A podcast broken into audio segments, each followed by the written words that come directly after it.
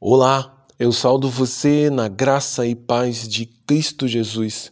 Eu sou pastor Antônio Marcos, sou pastor da Igreja Batista em Pinheiral e hoje, mais uma vez, eu quero refletir com você sobre o caminho da fé, olhando para a história de Jonas, um profeta do Senhor, a fim de possamos aprender com o pecado de Jonas, mas também aprender com a misericórdia de Deus. Para isso, eu quero ler o texto que se encontra no livro do profeta Jonas, capítulo 1, do verso 1 ao 3, que diz: Veio a palavra do Senhor a Jonas, filho de Amitai, dizendo: Levanta-te e vai à grande cidade de Nínive e clama contra ela, porque a sua malícia subiu até a minha presença.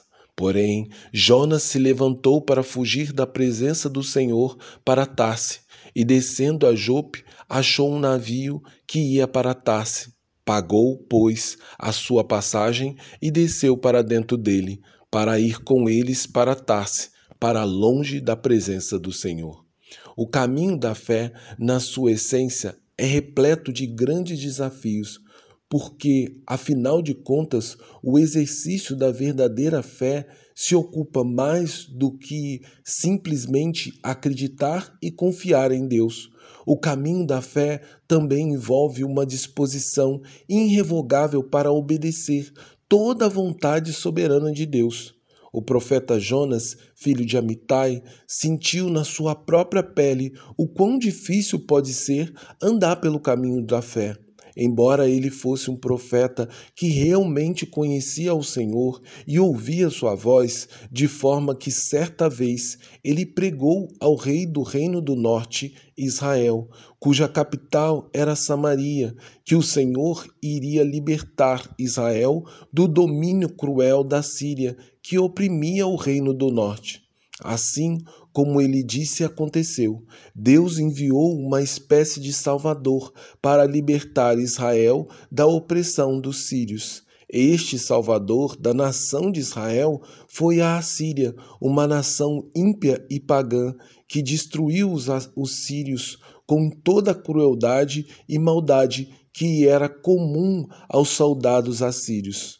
Agora, na narrativa bíblica descrita acima, Deus novamente estava falando com o profeta, que teria que novamente levar a mensagem do Senhor para um povo. Jonas foi o primeiro profeta da história de Israel que o Senhor ordenou que, fala, que fosse pregar a uma nação estrangeira. Jonas deveria pregar na grande cidade de Nínive, que era a capital do Império Assírio, porque a maldade e crueldade daquele povo chegou, contra o, chegou ao Senhor.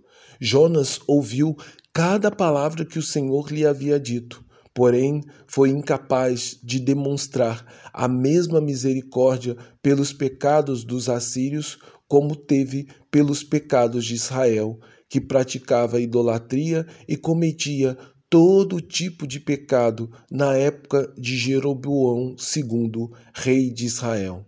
Assim, pela dureza de seu coração, Jonas fugiu da presença do Senhor para não cumprir a vontade de Deus, como se fosse possível a alguém fugir da presença do Senhor e impedir que um dos seus planos se cumprisse.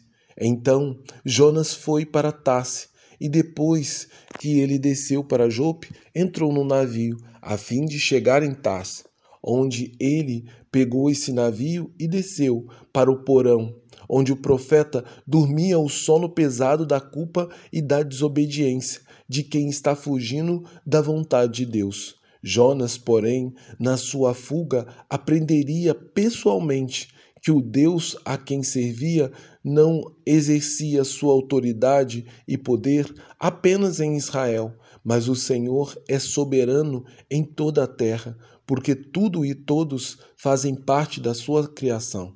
Assim, quando o navio estava em alto mar, veio um vento muito forte do oriente, que fustigava o navio contra as ondas, de maneira que todo o navio tentava, de todas as maneiras, preservar sua vida, exceto Jonas, que dormia profundamente no fundo do navio.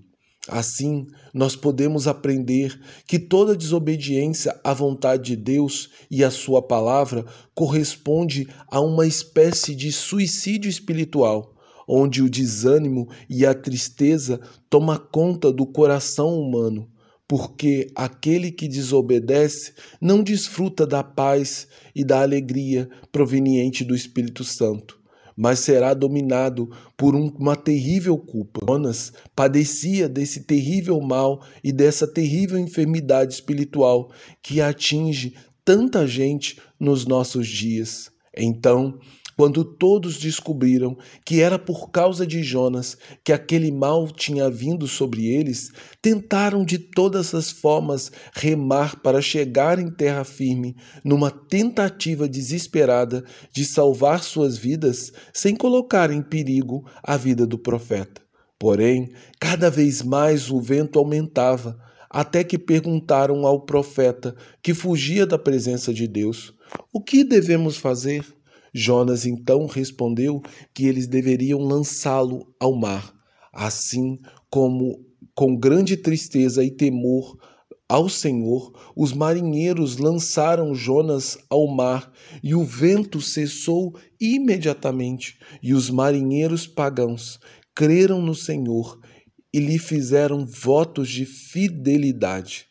Contudo, Jonas, enquanto afundava nas profundezas do mar, lembrou-se do Senhor e, com o coração quebrantado, orou ao Senhor.